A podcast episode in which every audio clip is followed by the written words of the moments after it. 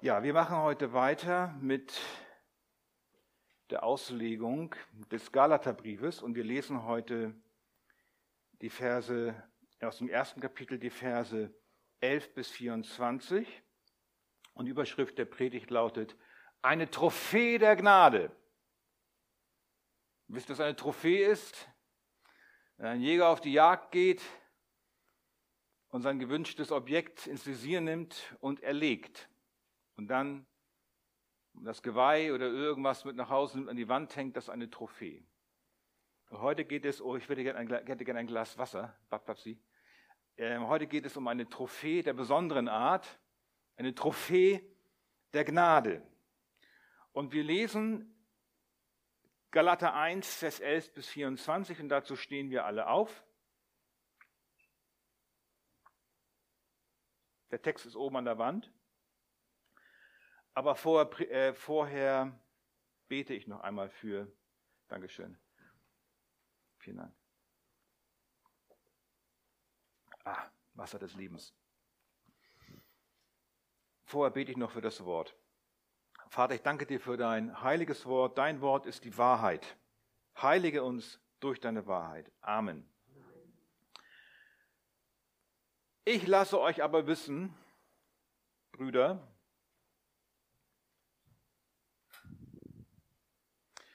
dass das von mir verkündigte Evangelium nicht von Menschen stammt. Ich habe es auch nicht von einem Menschen empfangen noch erlernt, sondern durch eine Offenbarung Jesu Christi. Denn ihr habt von meinem ehemaligen Wandel im Judentum gehört, dass ich die Gemeinde Gottes über die Maßen verfolgte und sie zerstörte. Und im Judentum viele meiner Altersgenossen in meinem Geschlecht übertraf durch übermäßigen Eifer für die Überlieferungen meiner Väter. Als es aber Gott, der mich vom Mutterleib an ausgesondert und durch seine Gnade berufen hat, wohlgefiel, seinen Sohn in mir zu offenbaren, damit ich ihn durch das Evangelium unter den Heiden verkündigte, ging ich sogleich nicht mit Fleisch und Blut zu Rate. Zog auch nicht nach Jerusalem hinauf zu denen, die vor mir Apostel waren, sondern ging weg nach Arabien und kehrte wieder nach Damaskus zurück. Darauf, nach drei Jahren, zog ich nach Jerusalem hinauf, um Petrus, zu sehen und blieb 15 Jahre bei ihm, um Petrus kennenzulernen. Ich sah aber keinen der anderen Apostel, nur Jakobus, den Bruder des Herrn. Was ich euch aber schreibe, siehe vor Gottes Angesicht, ich lüge nicht. Darauf kam ich in die Gegenden von Syrien und Zilizien. Ich war aber den Gemeinden von Judäa, die in Christus sind, von Angesicht unbekannt. Sie hatten nur gehört, der, welcher uns einst verfolgte, verkündigt jetzt als Evangelium den Glauben, den er einst zerstörte. Und sie priesen Gott um meinetwillen. Amen. Ja, danke, Vater. Und hilf uns jetzt, dein Wort recht zu verstehen. Amen. Nehmt doch Platz. In der letzten Predigt haben wir gesehen, dass es nur ein Evangelium gibt. Es gibt nur ein Evangelium, sagt Paulus im Galaterbrief. Und es wundert ihn, dass sich die Galater so schnell davon abwenden lassen zu einem anderen Evangelium, wo es doch gar kein anderes Evangelium gibt. Es gibt nur ein Evangelium. Welches Evangelium? Das, was Paulus verkündigt. Welches, was ist das Evangelium? Ganz einfach. Christus ist für unsere Sünden gestorben das ist der stellvertretende Sühnetod. Begraben, er starb wirklich, als, hat den Preis bezahlt für unsere Sünde, den Tod. Und er ist wieder auferstanden, die Beglaubigung des Vaters, dass Jesus der Sohn Gottes ist, der das tun konnte für uns. Das ist das Evangelium, das Paulus verkündigt. Die Frage ist nun in unserem Abschnitt, was ist der Ursprung des Evangeliums von Paulus? Woher kommt die Autorität des Paulus, dass sein Evangelium alle anderen Botschaften, Meinungen, Religionen bemisst und mit endgültiger Wahrheit darüber urteilt. Ihr kennt vielleicht so Bibeln, im Englischen ist das sehr bekannt, wenn ihr das Neue Testament aufschlagt, Dann heißt es so eine Red Letter Version. Red Letter, also rote Buchstabenversion. Das, was Jesus sagt, ist dann rot gestrichen. Und dann gibt es Menschen, die sagen, also ich glaube nur, was Jesus sagt. Aber als andere ist nicht so wichtig. Und was Paulus spricht, das ist ja sowieso alles viel zu kompliziert. Das muss ich nicht glauben. Ich muss nur glauben, was Jesus sagt. Was Paulus sagt, ist weniger autoritativ. Oder was Petrus sagt, ja, das ist schon ein bisschen besser. Aber Paulus, no, nur Jesus und vielleicht noch die wahren Apostel. Dagegen wehrt sich Paulus. Es geht Paulus nicht nur lediglich um seine Unabhängigkeit von anderen Quellen. Paulus hat etwas anderes im Sinn. Er selbst betont sogar die Autorität der Apostel. Er sagt, dass die Gemeinde, unser Glaube, aufgebaut ist auf der Grundlage der Apostel und Propheten. Er sagt also, die gesamte Schrift ist autoritativ, während Jesus Christus selbst der Eckstein ist. Das heißt, die Autorität der zwölf Apostel und die des Paulus sind eine kanonische Autorität. Das, was absolut wahr ist, auf dem unser Glaube und die Gemeinde ruht. Es gibt keine weiteren Apostel. Es gibt auch keine sogenannten neuen Apostel, wie das die apostolische äh, Kirche, die neuapostolische Kirche glauben machen möchte. Es gibt also keine neuen, es gibt auch keinen Nachfolger der Apostel oder des Petrus, wie es der Papst uns glauben machen möchte, dass er der Nachfolger von Petrus ist, sondern die Apostel, die damals mit Jesus zusammen waren und Paulus und die Propheten. Das ist die Grundlage der Gemeinde. Paulus selbst musste sich den Angriff gefallen lassen, er sei kein wahrer Apostel, weil er ja nicht ein Jünger von Jesus war. Er gehörte nicht zum engeren Jüngerkreis. Aber was Paulus sagt, meine Botschaft kommt von Gott. Und er sagt sogar, seine Botschaft, sein Evangelium abzuweisen, bedeutet Gott selbst abzuweisen. Mein lieber Scholli, das würde ich von mir nicht behaupten wollen. Nicht mal wagen daran zu denken. Und Paulus gibt nur eine Antwort, und die Antwort steht nun, die erste Generalantwort auf diesen Vorwurf, die Einleitung zu unserer Predigt quasi kann man noch sagen, sind die Verse 11 bis 12. Ich lasse euch aber wissen, Brüder, dass das von mir verkündigte Evangelium nicht von Menschen stammt. Ich habe es auch nicht von einem Menschen empfangen, noch erlernt, sondern durch eine Offenbarung Jesu Christi. Das ist die Generalantwort des Paulus. Er sagt, ich lasse euch aber wissen, Brüder, das ist eine besondere, eine Formulierung, wo die Wichtigkeit dessen betont wird, was gleich kommt. Was will er uns wissen lassen? Das Evangelium stammt nicht von Menschen. Das heißt, es ist göttlichen Ursprungs. Es ist auch keine menschliche Erfindung. Er hat es nicht von einem Menschen empfangen. Er hat es sich auch nicht ausgedacht. Er hat es nicht von jemandem gehört, Paulus. Paulus hat es auch nicht mal gelernt von einem Lehrer. Er ist nicht darin unterrichtet worden im Evangelium. Sondern, was sagt er? Es kommt durch eine Offenbarung Jesu Christi. Ähm, genauer sogar im Genitiv eine Offenbarung des Christus. Da kann man sich überlegen, was das heißt. Man könnte bedeuten, es könnte bedeuten, Christus selbst ist die Substanz dieser Offenbarung. Er ist, was heißt, Christus ist nicht der Autor. Er hat nicht Paulus gesagt, schreib das und das. Christus selbst als der Sohn Gottes ist die Substanz. Das, was also Paulus sagt, ist göttlichen Ursprungs. Also, das Evangelium des Paulus ist keine Erfindung, keine Tradition, sondern eine Offenbarung. Warum? Weil Gott es Paulus selbst bekannt macht. Daher, es ist nicht die Botschaft des Paulus, es ist Gottes Botschaft. Es ist nicht sein Evangelium, es ist Gottes Evangelium. Es sind nicht seine Worte, es sind Gottes Worte. Das ist die Generalantwort in den Versen 11 bis 12. Ja, aber diese Antwort, die jetzt Paulus in den Versen 11 bis 12 gegeben hat, die muss, das muss auch bewiesen werden. Das sagt er so. Und jetzt kommt Paulus eine Beweisführung. Er ist der Schriftgelehrte, er war also quasi eine Art Rechtsanwalt. Und jetzt führt Paulus drei Beweise, drei Beweise an, um aus den Fakten seiner eigenen Biografie, um diese Dinge, die er behauptet hat, zu beweisen. Und das macht er, indem er die Situation vor seiner Bekehrung erklärt. indem er die Situation bei seiner Bekehrung erklärt und indem er die Situation nach seiner Bekehrung erklärt. Punkt 1, die Situation vor seiner Bekehrung. Das sind die Verse 13 bis 14. Denn ihr habt von meinem ehemaligen Wandel im Judentum gehört, dass ich die Gemeinde Gottes über die Maßen verfolgte und sie zerstörte und im Judentum viele meiner Altersgenossen in meinem Geschlecht übertraf durch übermäßigen Eifer für die Überlieferungen meiner Väter. Das ist der Zustand des Paulus vor seiner Bekehrung. Das führt er an, um zu zeigen, dass letztlich nichts aus ihm selbst gekommen ist. Wie, war, wie sah sein Leben aus?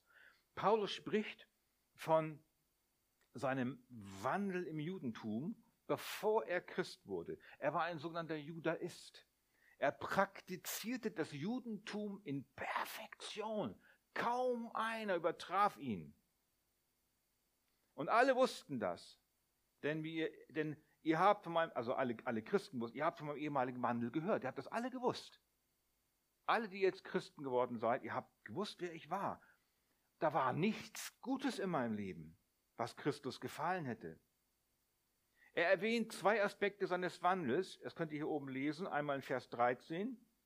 Einmal die Verfolgung und Zerstörung der Gemeinde.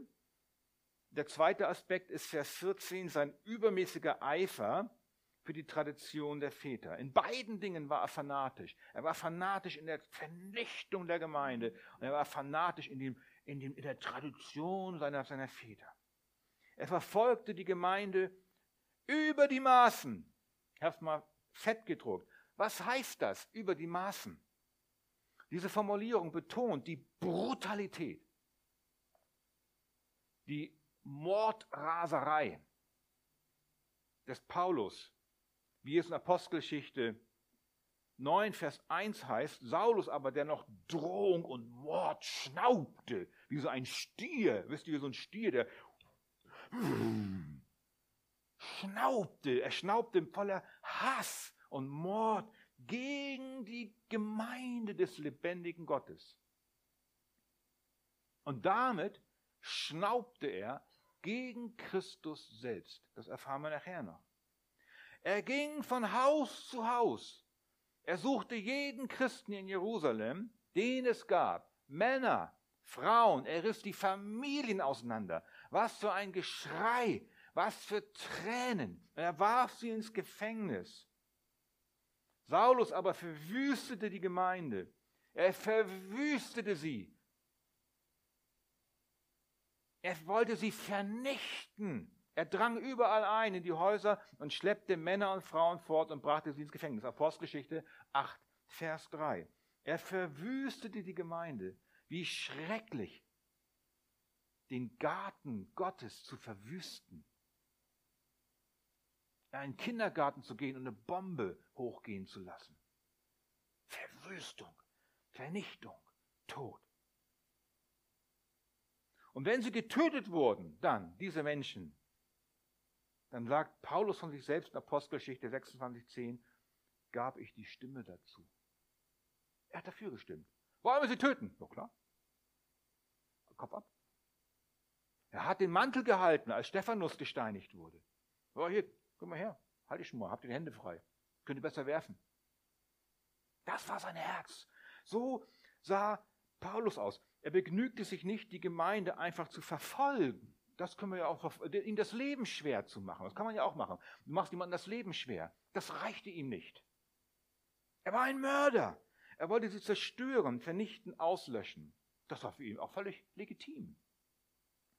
Er gehörte zur strengsten Richtung der jüdischen Religion, zur Richtung der Pharisäer. Das war der Zustand vor seiner Bekehrung. Er war bigot, das heißt ein Eiferer, ein richtiger Eiferer. Er war fanatisch, er war ein Feind des lebendigen Gottes. Hat er bloß nicht gewusst. Er war ein Mann, das ist die Argumentation, die er jetzt bringt. Er war ein Mann, dessen mentaler, emotionaler, intellektueller Zustand in einer Stimmung war, in der ihn nichts hätte ändern können. Wie kommt es, dass du dich änderst? Dass wir geändert werden können? Kein Psychologe, kein Psychiater, keine Therapie oder zehn Schritte weg von einem mordenden Paulus zu einem liebenden Paulus. Mach das, Paulus, mach die zehn Schritte und wirst du ein liebender Mensch. Das funktioniert nicht. Es geht nicht. Niemand, am wenigsten Paulus selbst, Saulus noch hier hieß, hätte sich ändern können, dass sein Herz sich ändert. Völlig unfassbar. Schon gar nicht, das ist das Argument durch die Meinung anderer Menschen. Kein anerzogener Reflex, kein psychologisches Instrument hätte Paulus in diesem, in diesem Zustand, in dem er war, ändern können. Auch nicht sein Verstand, schon gar nicht sein Wille oder sein sogenanntes, was heute immer wieder gesagt wird, moralisches Unterscheidungsvermögen. Niente, das war ihm Schnurz People, wenn Eltern vor den Augen ihrer Kinder getötet wurden. Das war sein Zustand. Und das ist ja letztlich bei uns, ja, na, bei mir war das nicht so. Ich war eigentlich besser als Paul. Nein, wir waren alle genauso Feinde Gottes. Wir haben Christus nicht gekannt, wir haben ihn abgelehnt, wir haben uns selbst gelebt. Wir waren letztlich auch völlig gegen Gott lebend, bevor wir errettet wurden. Wir haben unsere eigenen Überzeugungen verteidigt, über unseren eigenen Göttern nachgejagt. Wir waren völlig verhärtet gegen Gott. Wir waren, wie die Schrift sagt, tot in unseren Sünden, tot in unseren Übertretungen. Oder ein, noch ein viel schlimmeres Wort, das schlimmste Wort, das es eigentlich gibt, wir waren verloren. Nur Gott hätte Paulus erreichen können in dieser Finsternis. Und Gott tat es. Sinnbildlich, durch ein helles Licht, dazu kommen wir noch. Und so wie er es bei Paulus getan hat, so hat Gott es auch bei uns getan. Das ist der erste Beweis, dass das Evangelium nicht aus Paulus selbst kommt. Sein Wandel vor seiner Bekehrung gibt nicht den geringsten Anlass, darüber nachzudenken, dass irgendwas aus Paulus selbst gekommen ist. Und auch dieser Schwung, diese Wendung hin von Verfolger zu dem, der das Evangelium predigt, ist nur zu erklären, dass Gott selbst eingegriffen hat. Das ist als erstes Argument, das Paulus bringt. Er war verloren und tot, ein Todfeind Jesu Christi gegenüber. Dass er jetzt anders ist, kommt von Gott und nicht von ihm. Der zweite, es war der erste Punkt, der erste Beweis, die Situation vor seiner Bekehrung. Das zweite, die Situation bei seiner Bekehrung. Das sind die, Verse 15 bis 16a. Als es aber Gott, jetzt geht, jetzt geht Paulus weiter, nun kommt, als es aber Gott, der mich vom Mutterleib an ausgesondert und durch seine Gnade berufen hat, wohlgefiel, seinen Sohn in mir zu offenbaren. Das ist jetzt der Kontrast zu den beiden Versen davor, 13 und 14. Das dramatischer Kontrast. Man sieht es klar am Subjekt. In den Versen 13 bis 14, das war davor, spricht Paulus nur über sich selbst. Ich verfolgte die Gemeinde, ich zerstörte sie, ich übertraf meine Altersgenossen, ich eiferte in den Traditionen. Ich, ich, ich. Das war sein altes Leben. Er selbst stand im Mittelpunkt. Es ging immer nur um ich, ich. Und jetzt in den Versen 15 bis 16 kommt die Wendung hin zu Gott. Jetzt spricht Paulus auf einmal nur noch von Gott. Es war Gott, der ihn vom Mutterleib absonderte. Es gefiel Gott, dies zu tun. Wohlgefiel. Es war Gottes Gnade, die ihn berief. Es war Gott, der seinen Sohn dem Paulus offenbarte. Mit anderen Worten, in, seinem, in seinem Todsein, in seinem Fanatismus drehte sich alles nur um mich, sagt Paulus. Aber Gott nahm mich gefangen. Gott änderte den Kurs meines Lebens. Er änderte mein Herz. Und nun sehe ich, was Gott getan hat. Wir müssen hierbei unbedingt sehen, in diesen Versen, wie in jedem Schritt die Initiative und die Gnade Gottes betont werden. Nichts geht von Paulus aus. Alles geht von Gott aus. Zuerst heißt es hier, Gott, der mich vom Mutterleib an ausgesondert hat. Das ist wie bei Jakob, der erwählt wurde, bevor er geboren wurde. Wie bei Jeremia 1, Vers 5, das ich mal vor ein paar Sonntagen hier erklärt hatte, der vor seiner Geburt zum Propheten ausgesondert wurde. So wurde auch Paulus vom Mutterleib an ausgesondert. Durch wen? Durch Paulus sein Willen? Nein. Durch Paulus seine Entscheidung? Nein, niemals. Allein durch Gott. Als es aber Gott, der mich ausgesondert hatte, gefiel. Alles ging von Gott aus. Von Paulus konnte ja auch nichts ausgehen. Er war ja tot in seinen Sünden. Als nächstes dann die vorgeburtliche Erwählung führt zum Ruf. Durch seine Gnade wurde er berufen. Völlig unverdiente Liebe. Paulus kämpfte gegen Gott, gegen Christus, gegen Menschen. Er verdiente keine Gnade. Er fragte auch nicht danach. So wie wir es taten. Wir fragten auch nicht danach. Aber die Gnade Gottes fand Paulus und die Gnade rief ihn. Und dann, Gott gefiel es, seinen Sohn zu offenbaren. Paulus hatte ja kein Evangelium gepredigt bekommen. Er war nicht in der Lage, durch sein, durch sein Nachdenken und seine moralische Empfindsamkeit ähm, Ja oder Nein zum Evangelium zu sagen, um dadurch, wenn er Ja sagt, dann Gott die Möglichkeit zu geben, ihn in diesem Augenblick zu erwählen. Eine Lehre, die heute auch verbreitet wird. Aber wir müssen beachten, was Paulus schreibt. Es gefiel Gott, seinen Sohn zu offenbaren. Ich vermute sehr stark, dass er hier auch auf seine Damaskus-Erfahrung an, anspricht. Ihr wisst ja, wie Paulus sich bekehrt hat. Als er auf dem Weg nach Damaskus war und die Jünger dann in, äh, die Gemeinde in Damaskus vernichten wollte, da erschien ihm Christus, offenbarte sich ihm in einem hellen Licht, sodass er vom Pferd runterfiel, vom hohen Ross seines Stolzes, aber hier wirklich wortwörtlich vom Ross runterfiel, geblendet war und ihm Christus erscheint und wie er fragt, wer bist du Herr? Und dann sagt Jesus, ich bin Christus, den du verfolgst. Ja, wo ist da der freie Wille? Wo ist da die Entscheidungsfreiheit des Menschen? Wo ist da die Möglichkeit, Ja oder Nein zu Christus zu sagen? Paulus wurde einfach souverän vom Pferd gekickt. Er wird blind. Er liegt in einer Ecke in einem Haus in Damaskus und betet zum ersten Mal in seinem Leben. Nicht die Gemeinde ist vernichtet wie er es vorhatte. Er selbst ist vernichtet. Paulus wurde von Gott vernichtet. Was heißt das? Er sein, sein alter Mensch ist dabei zu krepieren. Der alte Mensch, das alte Wesen muss vernichtet werden, muss sterben am Kreuz. So sieht das aus mit dem freien Willen. Da ist nichts mit freien Willen. Gott muss kommen und mich am Kreuz sterben lassen, mir es zeigen, dass ich gestorben bin, dass ich tot bin. Paulus wurde geistlich vernichtet.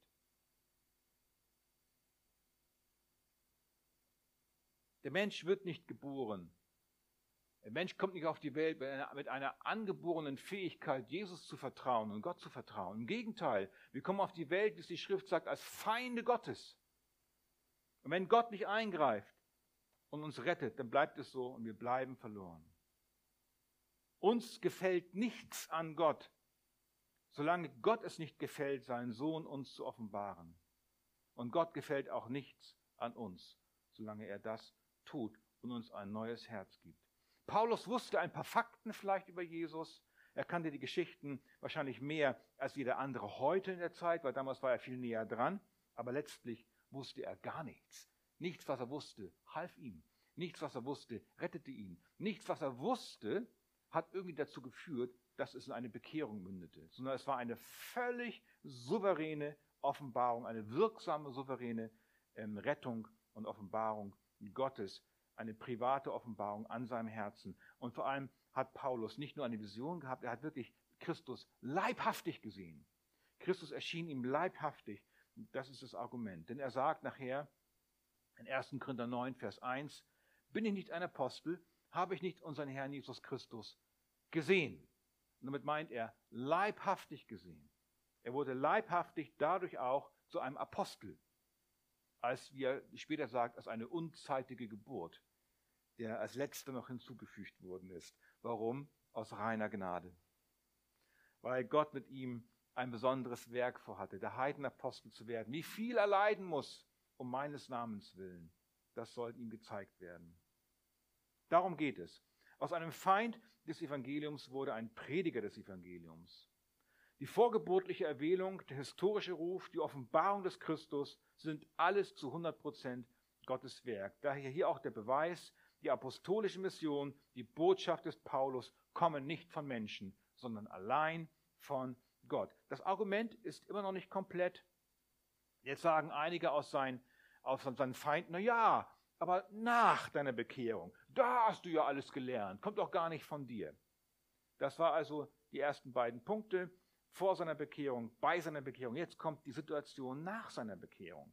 Denn jetzt führt Paulus die Punkte auf, was danach geschehen ist. Es heißt in Vers 16, ging ich sogleich nicht mit Fleisch und Blut zu Rate. Paulus führt jetzt in den Abschnitt Vers 16 bis 23 drei weitere kleine Punkte an, um zu erklären, dass er nichts hinterher empfangen hat. Er ging nicht zugleich mit Fleisch und Blut zu Rate. Das ist der wichtigste Punkt. Er hat sich nicht gleich beraten mit anderen Menschen. Er hat also hier keinen Rat erstmal gesucht, sondern Alibi 1, er zog nicht nach Jerusalem hinauf, sondern ging nach, weg nach Arabien.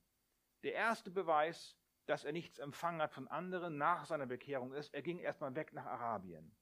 Er ging nicht mit Fleisch und Blut zu Rate, er ging weg. Er ging weg aus Jerusalem, er ging nach Arabien. Und vermutlich, weil er erstmal Ruhe und Einsamkeit brauchte. Und er blieb wohl drei Jahre dort. Er blieb drei Jahre in Arabien und hat dort vermutlich erstmal ganz neu die Schriften studiert, um in ihnen den Christus zu entdecken, der ihm begegnet war. In Vers 18 heißt es auch, ähm, darauf nach drei Jahren zog ich nach Jerusalem hinauf. Also er war drei Jahre in Arabien und zog dann einmal kurz nach Jerusalem hinauf. Und das ist der nächste Punkt. Das ist Vers 18, darauf nach drei Jahren zog ich nach Jerusalem hinauf. Das zweite Alibi, dass er nichts von anderen empfangen hat in Jerusalem. Er zog nach drei Jahren aus Arabien nach Jerusalem hinauf. Warum? Um Petrus kennenzulernen und blieb 15 Tage bei ihm. Ich sah keinen anderen der Apostel, nur Jakobus, was ich aber, euch aber schreibe, ich lüge nicht. Paulus redet also offen über seinen Besuch in Jerusalem, drei Jahre nach seiner Bekehrung. Und dieser Besuch aber ist es, der ihm unterstellt wird, Oh, da hast du alles von Petrus gelernt, guck mal. Aber wie lange war denn äh, Paulus in Jerusalem? 15 Tage. Da kann man nicht mal äh, in 15 Tagen das äh, Evangelium, also vorher war in der Wüste, hat nichts gemacht, hat Datteln gegessen, aus der Oase Wasser getrunken und äh, hat Trübsal geblasen, geht nach Jerusalem und in 15 Tagen, boom, kommt das Evangelium von Petrus zu ihm. Nein, nein, nein. Keinesfalls, sagt Paulus. Ich war nur 15 Tage dort und ich sah auch nur zwei Apostel. Petrus und Jakobus. Luther hat dazu geschrieben, dass Paulus nicht nach Jerusalem ging, um irgendetwas noch inhaltlich von den beiden zu lernen. Er wollte einfach nur Petrus sehen. Im Gegenteil musste ja sogar später Petrus durch Paulus zurechtgewiesen werden. Wer musste hier von wem lernen? Petrus musste von Paulus lernen. 15 Tage in Jerusalem. Was hat er da gemacht? Was hat Paulus da gemacht? Er hat mit Petrus bestimmt geschnackt, aber er ging in Jerusalem mit ihnen einen aus und verkündigte freimütig im Namen des Herrn Jesus. Paulus hat gepredigt in Jerusalem, schon mal ein bisschen geübt für das, was kommt. Er hat nicht den vollständigen Ratschluss von, Pe von Petrus erklärt bekommen. Er hat gepredigt. Zusammengefasst kann man sagen, der erste Besuch von Paulus in Jerusalem war erst drei Jahre nach seiner Bekehrung, dauerte nur zwei Wochen, er sah nur zwei Apostel. Es wäre lächerlich, ihm zu unterstellen, dass sein Evangelium von den Jerusalemer Aposteln gekommen wäre. Und der dritte Punkt, das dritte Alibi, dass nichts von diesen Männern stammt, darauf gleich wieder ging er weg aus Jerusalem in die Gegenden von Syrien und Zilizien. Wo liegt das? Weit weg von Jerusalem. Zilizien. Tarsus, da wo Paulus herkommt, das ist die Südküste von der Türkei, dieser Winkel da, wo es äh, von euch aus gesehen so, wo es hochgeht in die Türkei. Das ist weit weg. Damals war das eine Weltreise, dahin zu kommen. Weit weg. Er ging in die Gegenden von Syrien und Zilizien. Das geht einher mit Apostelgeschichte, wo die Brüder ihn nach Tarsus schickten.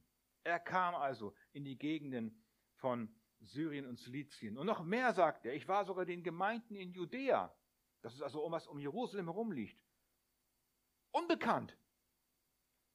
Die wussten gar nicht mehr, wer ich bin. Sie haben nur gehört, von Hören sagen, ah, das ist der. Ah ja, der, der, der Saulus, der, das ist doch der, der uns verfolgt hat. Was? Und der predigt jetzt. Halleluja.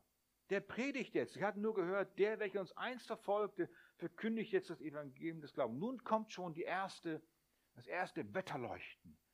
Das erste Wetterleuchten, der erste Effekt, der sich anbahnt, dessen, was die Wirkung des Paulus dann sein wird.